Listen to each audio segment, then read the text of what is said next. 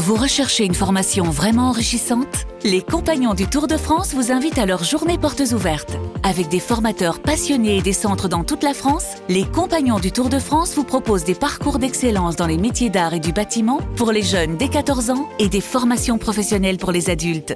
Pour connaître toutes les dates des portes ouvertes près de chez vous, rendez-vous sur compagnondutourdefrance.org. Les Compagnons du Tour de France, la transmission des savoir-faire.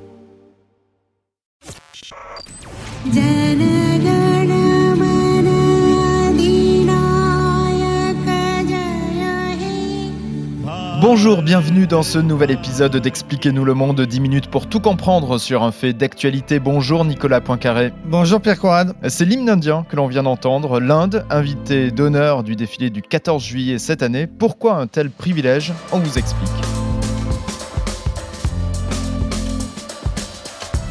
C'est désormais le pays le plus peuplé du monde. Il sera bientôt la troisième puissance mondiale. L'Inde est en plein boom économique, ce qui n'a pas échappé à notre industrie.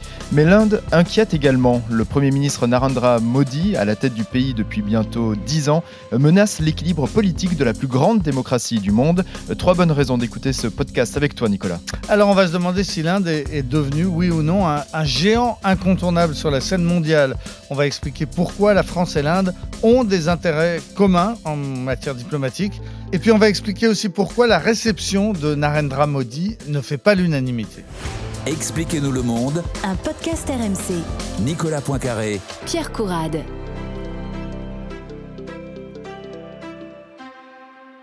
Hindouisme, nationalisme, industrie et technologie. Voilà comment le magazine Le Point définit l'Inde cette semaine.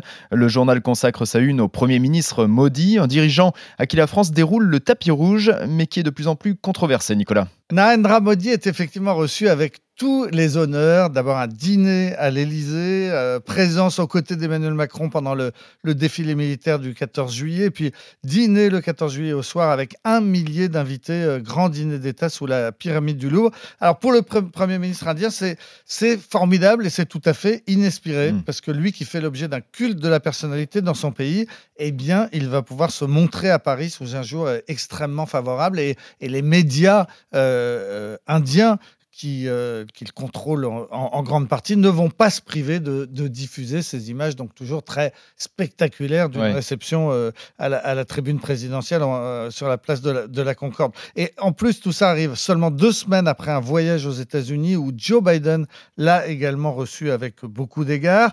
Tout cela aussi alors que l'Inde assure en, cette année, en, en, 2023, la présidence du, du G20, la présidence tournante à, 73 ans, Narendra Modi, euh, qui cultive son, son, image, se présente souvent comme l'un des dirigeants les plus puissants euh, de, de la planète.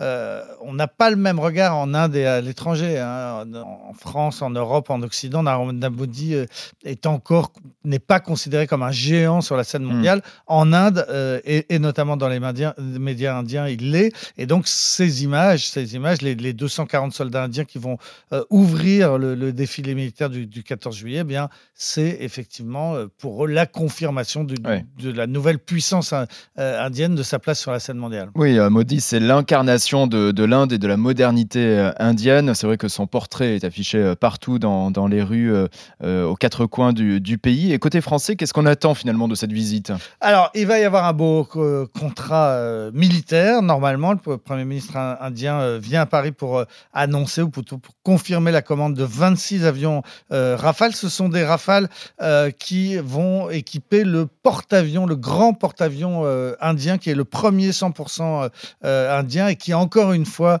euh, participe à une sorte de fierté nationale et, mm. et, et fait de, de, de, de l'Inde une nouvelle puissance euh, militaire. Il fallait des, des, des, avions donc pour ce porte-avions. Les Indiens hésitaient entre des avions américains et les Rafales français, les Rafales marines, mm. et ce sont finalement bien les, les Rafales qui sont choisis. Alors, ces 26 commandes, ça porte quand même à 62 le nombre des Rafales qui ont été vendus à l'Inde et qui fait de, de l'Inde un des plus gros clients de, de, de Dassault pour la vente de cet avion de combat. Et puis, euh, la marine indienne devrait aussi nous acheter trois sous-marins à propulsion euh, classique, hein, pas des sous-marins euh, nucléaires, qui seront fabriqués en France. Et ça Mm. fait donc deux très, très gros contrats pour euh, l'industrie militaire française. Et des emplois donc à la clé. La collaboration militaire entre la France et l'Inde ne date pas de, de cette année, hein, Nicolas. Non, et c'est même un anniversaire qui est, qui est célébré à travers le- la présence de Modi au défilé militaire du, du 14 juillet. C'est Jacques Chirac qui avait eu du nez et Mhm. qui, euh, il y a 25 ans, en 1998, avait euh, lancé un partenariat militaire entre euh, l'In- l'Inde et, et la France à une époque où c'était pas du tout dans l'air du temps. Et depuis, eh, eh bien, il y a régulièrement des manœuvres, notamment maritimes, Mhm. entre, en- entre l'Inde et la France dans toute cette immense région euh, qu'on appelle la zone Indo-Pacifique. Le, no- le- le nom d'ailleurs est pas neutre. hein. Tous les pays du monde n'appellent pas cette région l'Indo-Pacifique. La France et l'Inde Ouais. euh, appellent euh, l'Indo-Pacifique, la région qui, va donc de, de l'Inde jusqu'à la Chine, la, la- la mer de Chine.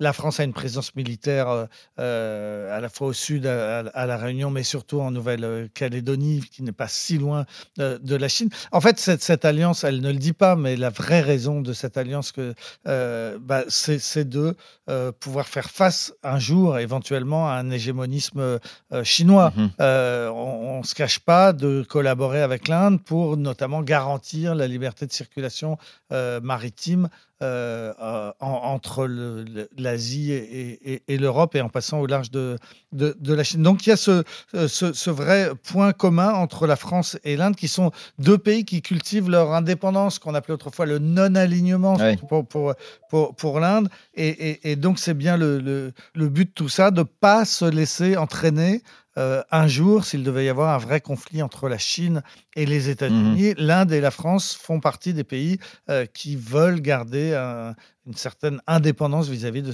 Et deux faire- très grandes Et puissances. faire contrepoids entre les deux, euh, les deux superpuissances de, de la région. Essayer de faire contrepoids, parce qu'évidemment, face aux États-Unis et face à, à ce qui est en train de devenir la Chine, euh, la, la France et l'Inde restent des petits pays euh, militairement. Un des Mhm. points communs entre Modi et Macron, lorsqu'ils se, retrouvent côte à côte euh, euh, dans la tribune présidentielle du, du- du 14 juillet, c'est que l'un et l'autre voudraient euh, et pensent peser sur la scène mondiale Mhm. un peu plus qu'ils ne pèsent en réalité.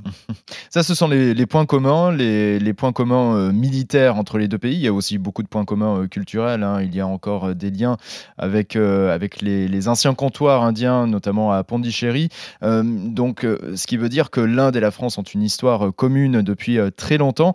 Mais il y a aussi des points de divergence qui, qui sont apparus ces, ces derniers mois, ces dernières années, Nicolas. Oui, un point principalement, hein, c'est sur le dossier, euh, sur le dossier euh, russe, Mm. puisque l'Inde clairement n'a pas voulu condamner l'invasion de, le- de- de l'Ukraine par la, la Russie et a refusé d'appliquer l'embargo sur le pétrole russe. Résultat, eh bien, euh, l'Inde bénéficie depuis euh, euh, des livraisons du pétrole russe à un prix très intéressant et économiquement, c'est un énorme avantage pour, pour, pour, euh, pour, pour l'Inde. L'Inde recycle aussi une partie de ce pétrole, c'est-à-dire Mhm. qu'elle elle, elle importe le pétrole russe et puis elle, elle le revend ensuite à, à l'Europe avec l'étiquette dessus Made in India, alors que c'est bien du, euh, du, du pétrole russe. Ouais. Tout cela aurait pu entraîner des réactions des Occidentaux, des États-Unis, de l'Europe, des Mhm. sanctions, hein, puisqu'on sanctionne tous les pays qui collaborent trop avec la Russie. Ouais. Euh, bah, sauf que c'est l'Inde. Sauf que c'est un tel géant, sauf Ouais. que c'est un tel possible contrepoids face à la Chine Mhm. que on laisse faire. Et effectivement,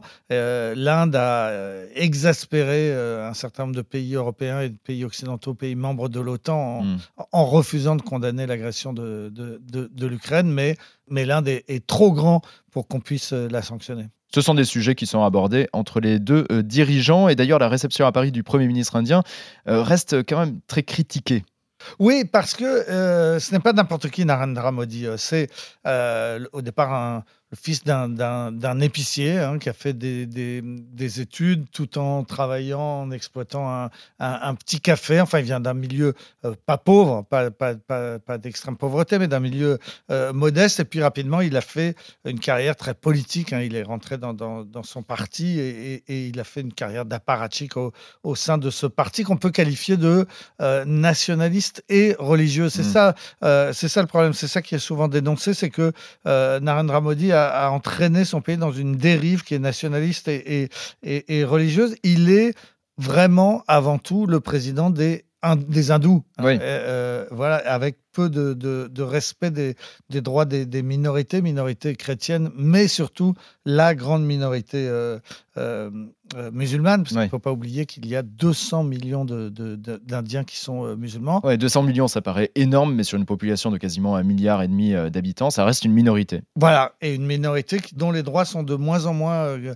garantis de- depuis une dizaine d'années, depuis que, depuis que Narendra Modi est, est au pouvoir. Et avant d'être au pouvoir, il était le, le gouverneur d'une région qui s'appelle le Gujarat, Mhm. et où il s'est passé, il y a une vingtaine d'années, des événements très très graves.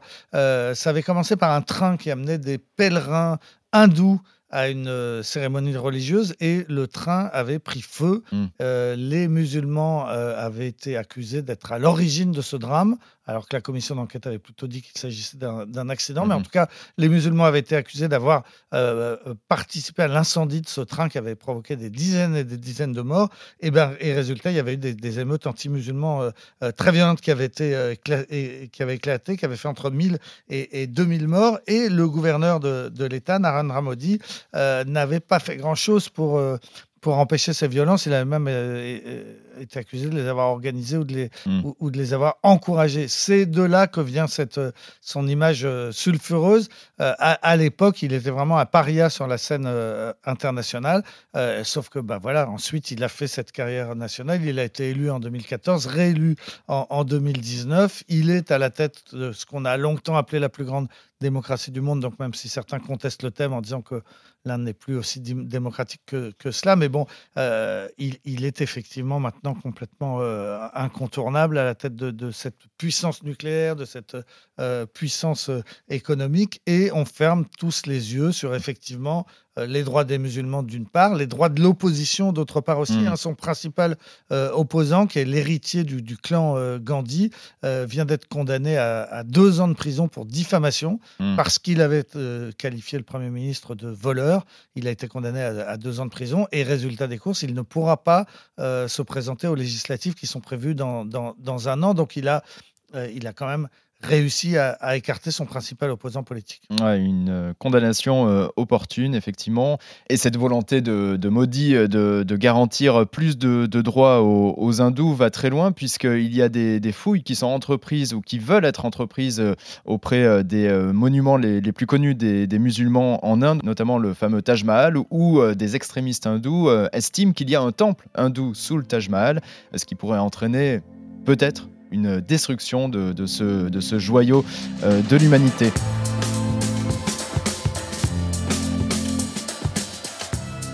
Merci Nicolas, c'était le dernier épisode d'Expliquez-nous le monde avant la trêve estivale. On se retrouve fin août et d'ici là, vous pouvez toujours retrouver les épisodes de cette saison d'actualité décryptés sur toutes les plateformes et sur le site et l'appli RMC. Et si vous avez aimé, n'hésitez pas à en parler autour de vous. Bonnes vacances à tous. Bonnes vacances Nicolas. Bonnes vacances à tous, bonnes vacances.